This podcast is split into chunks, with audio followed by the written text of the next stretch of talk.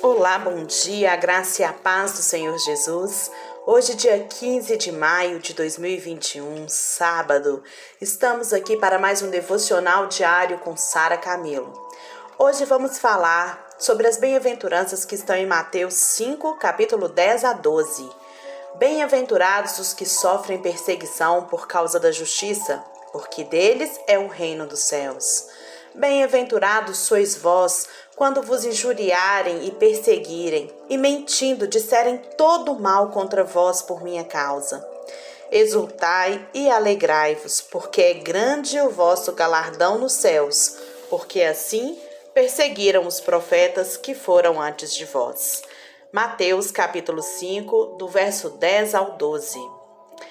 Vamos dar continuidade ao estudo do pastor Hernandes Dias Lopes, o grande paradoxo do cristianismo. Para nós, queridos, é quase incompreensível associar perseguição com felicidade, concorda? Parece que é uma coisa mutuamente diferente, assim, exclusivas, não tem nada a ver uma com a outra. Esse é um grande paradoxo.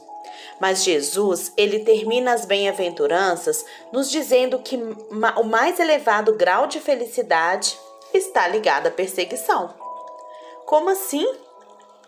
Um aluno, uma vez, perguntou ao reverendo Francisco Leonardo: Pastor, se a igreja for mais perseguida, será mais fiel?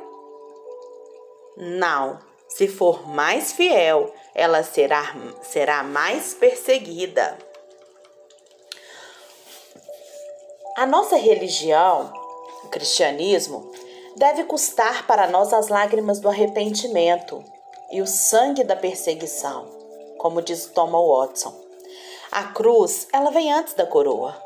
O deserto, ela, ele precede, ele está antes da terra prometida. O sofrimento está antes da glória. É importante e para nós, né, que para entrar no reino, a gente vai entrar no reino por meio de muitas tribulações. Isso mesmo. Próximo, o próprio Jesus disse isso, né, queridos? No mundo tereis aflições, mas tem de bom ânimo, pois eu venci o mundo. O cristão, ele é perseguido por quem ele é. Sim, o cristão é percebido por quem ele é. Pode isso, mas é verdade. Porque você é um cristão, o mundo te odeia, como odiou a Cristo. Se o mundo vos odeia, sabeis que, primeiro do que a vós outros, me odiou a mim. Se, fosse, se fosseis do mundo, o mundo amaria o que era seu, mas como todavia é, não sois do mundo, pelo contrário, dele vos escolhi. Por isso o mundo vos odeia. Está lá em João capítulo 15, 18 e 19. Não sou eu que estou dizendo isso, é Jesus que disse. O odiar aqui é no sentido de, de não querer estar próximo, de gostar menos, tá? e do ódio mesmo, de não querer, de repugnar mesmo esse posicionamento. Então, o cristão, ele é perseguido por quem ele é. Se você tem o caráter de Cristo, você não vai ser conivente com as coisas que estão acontecendo erradas, as escolhas erradas que estão sendo feitas. Lembre-se, você ama o pecador, porque é assim que Cristo viveu. Mas você repudia o pecado. Eu não preciso de deixar de amar aquele que comete o pecado. Pelo contrário, eu devo amar ele muito. Eu devo cuidar, amar dele para que ele se restaure. Agora, o que eu estou dizendo aqui é que o cristão ele é perseguido por ser um cristão. O cristão ele é perseguido por ser um pacificador. Sim, o espírito que reina neste mundo é contrário à paz, gente. O espírito que atua nos filhos da desobediência é o mesmo que é mentiroso, ladrão e assassino. Então, quantas vezes nós já sofremos na nossa vida perseguição por ser pacificador? Somos chamados de bobos, somos chamados de negligentes. Quantas vezes nós já sofremos esse tipo de perseguição? Mas não se esqueça, o cristão é um pacificador. Qual que é a natureza então dessa perseguição? O mundo, ele ataca a sua vida e a sua honra. O mundo fere com armas e com a língua. Ele procura destruir a sua vida e também a sua dignidade. Isso é verdade. Gente, basta uma pessoa começar a fazer as coisas certas, a falar do Senhor, que a primeira o primeiro posicionamento das outras pessoas é tentar achar um erro na vida dele para provar que ele não é aquilo que ele está falando. Mas a beleza de ser cristão e o que mais nos dá assim ânimo em servir Jesus, estar, né, com Jesus e servir a Deus, é o fato de que isso não interessa para a gente. Isso mesmo. Eu sei que por mim mesma eu não sou boa. Eu sei que por mim mesma, eu, Sara Camilo, não passo de quê? De uma pessoa sem nada. De uma pessoa que não tem os sentimentos bons. Mas a minha diferença é porque o Espírito de Deus está em mim. É porque Jesus está na minha vida. É porque eu fui reconciliada com Deus através de Jesus. É porque pela cruz eu fui elevada à condição de filha de Deus. Hoje eu sou a Sara Camilo cristã, não porque pelos meus méritos ou pelo que eu fiz, mas eu sou a Sara Camilo cristã, filha de Deus, serva do Senhor. Sabe por quê? porque ele me chamou para isso e eu o escolhi. Então, quando eu venho na posição de cristã falar alguma coisa, eu não venho por mim, porque eu não sou, mas eu venho por Cristo que habita em mim. Amém? A perseguição da mão, tá lá no verso 10, né? Que diz assim: é... Só um minutinho. Perdi o texto aqui. Aqui, ó.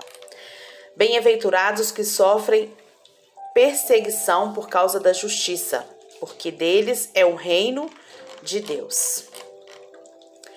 É, ao longo dos séculos, a igreja ela tem sofrido perseguição. Se a gente estudar a história do cristianismo, os cristãos sempre foram perseguidos em todos os lugares, em todos os tempos, certo?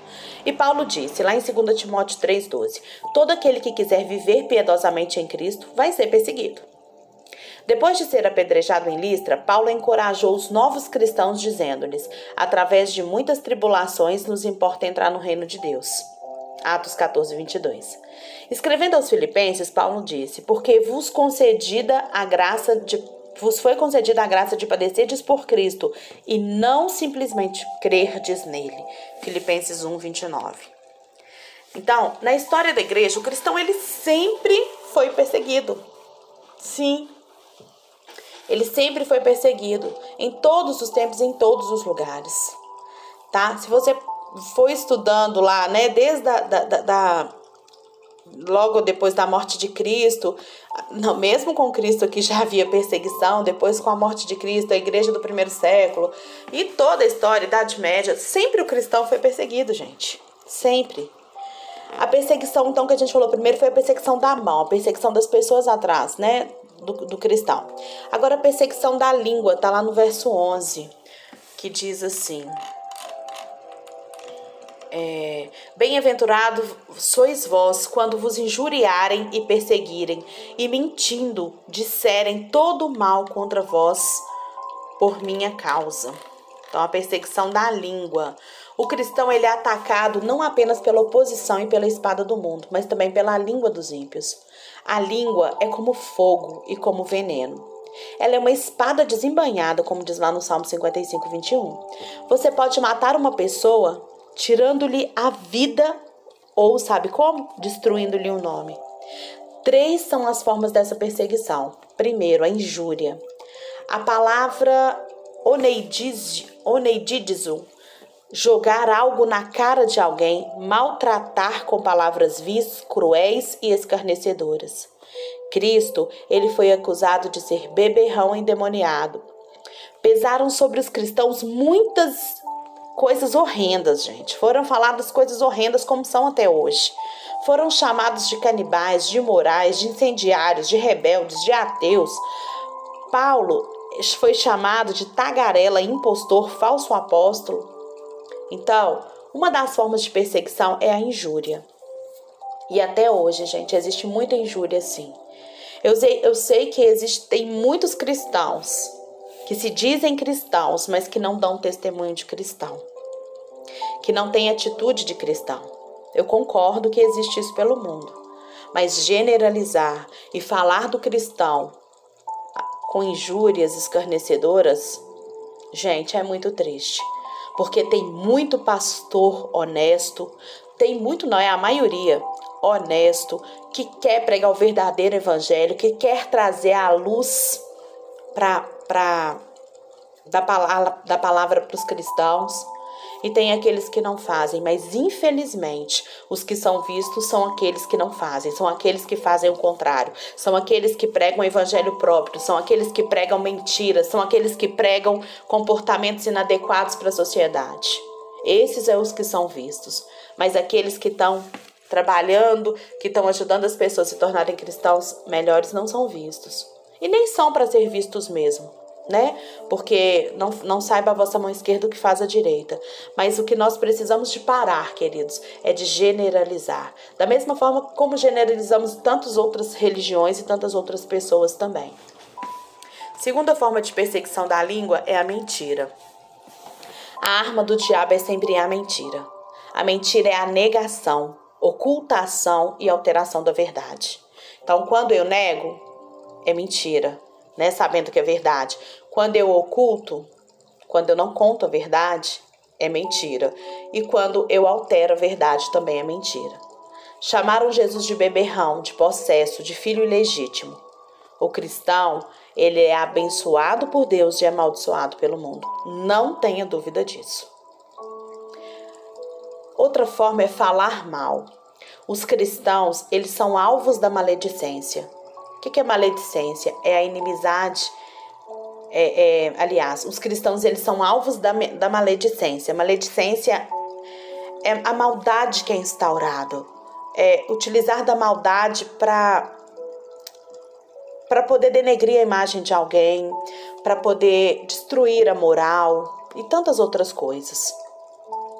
Então, as pessoas querem fazer isso. O cristão é alvo disso, tá? E é a inimizade da serpente contra a semente sagrada, sempre. Sabe quantos cristãos falam mal de cristãos e quantos ímpios falam mal de cristãos. Então, toda vez que a gente tem necessidade de falar mal de, de alguém, gente, a gente está sendo usado pelo inimigo. Seja falar mal um com o outro que seja cristão, todos, está errado, gente.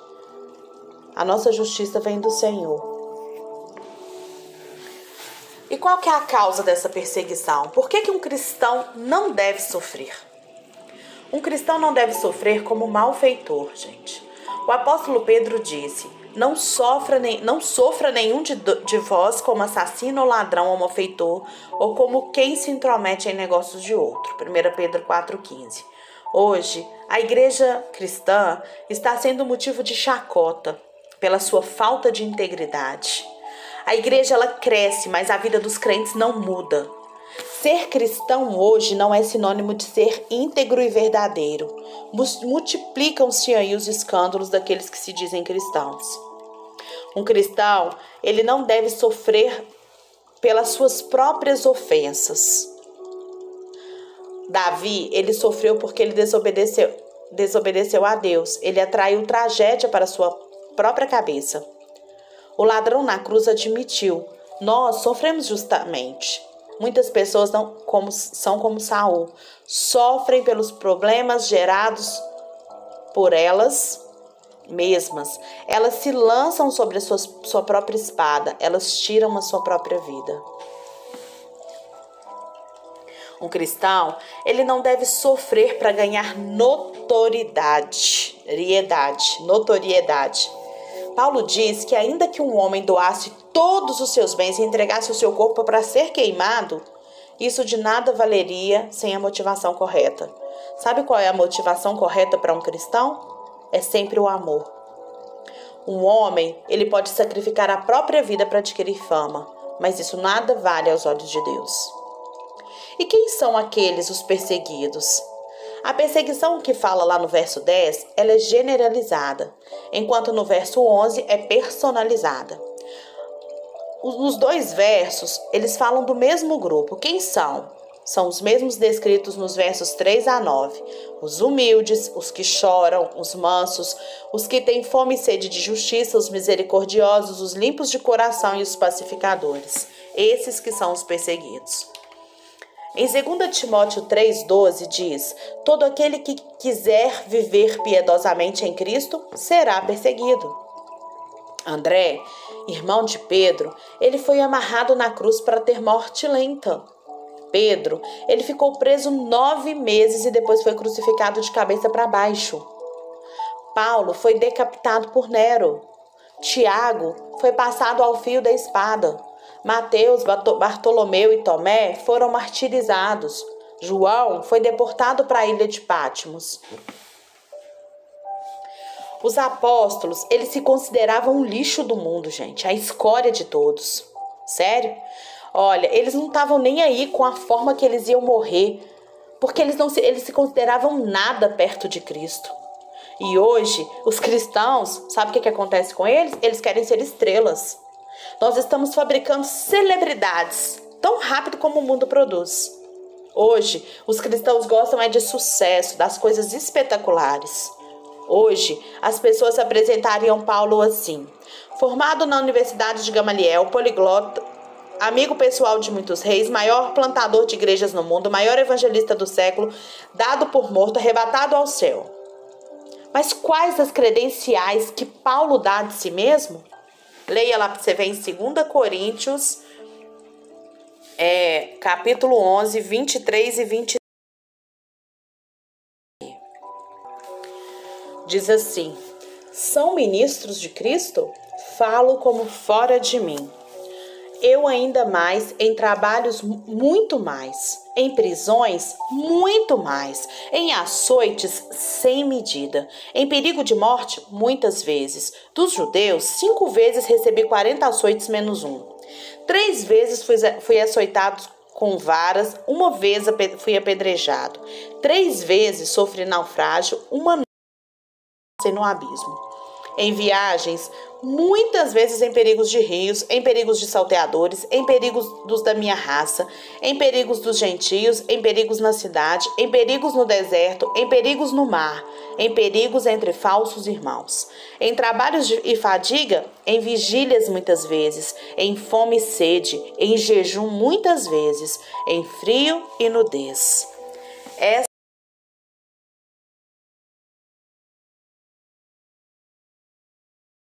dava a ele. Entenderam a diferença? Hoje, os cristãos querem se formar para poder falar. Os cristãos querem ter cursos para poder falar. Gente, eu não estou falando que está errado isso, tá? A gente tem que estudar mesmo, a gente tem que conhecer, a gente tem que saber.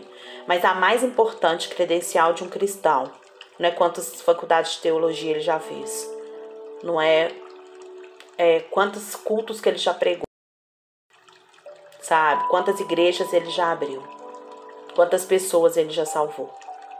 Paulo ele não estava preocupado com isso. E o que ele fala, a sua, a sua credencial é a sua experiência com Deus. Quais foram as experiências que ele teve com Deus? Presta bastante atenção nisso. Sabe por quê? Porque senão a nossa vida ela vai se resumir na, na gente mesmo e a gente vai fugir completamente daquilo que é o Evangelho. Então, quem vai ser perseguido? Quem vai ser perseguido é o verdadeiro cristão. São aqueles mesmos que nós já descrevemos antes, os bem-aventurados, os humildes, os que choram, os mansos, os que têm fome e sede de justiça, os misericordiosos, os limpos de, de coração e os pacificadores. Esses, esse é um cristão de verdade. Chega, gente, de ser cristão de mentira. Chega de fingir que é cristão. Porque Deus, Ele não vê a nossa aparência externa, mas Ele vê aquilo que está no nosso coração.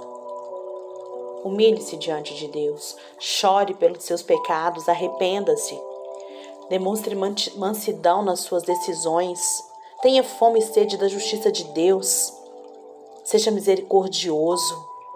Limpe o seu coração de toda impureza do mal. Seja pacificador. Pare de espalhar discurso de ódio por aí. Isso não vai te levar a lugar nenhum. Acorde. Os tempos estão acabando. Jesus está à porta e a gente sabe disso. Não dá mais tempo de ficar sofrendo, de ficar buscando mérito próprio. Lembra, o cristão não é meritocrata.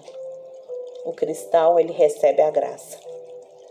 Que Deus te abençoe nesse sábado e que você viva o melhor de Deus, representando, sendo o embaixador de Cristo, onde colocará a planta dos seus pés. A paz,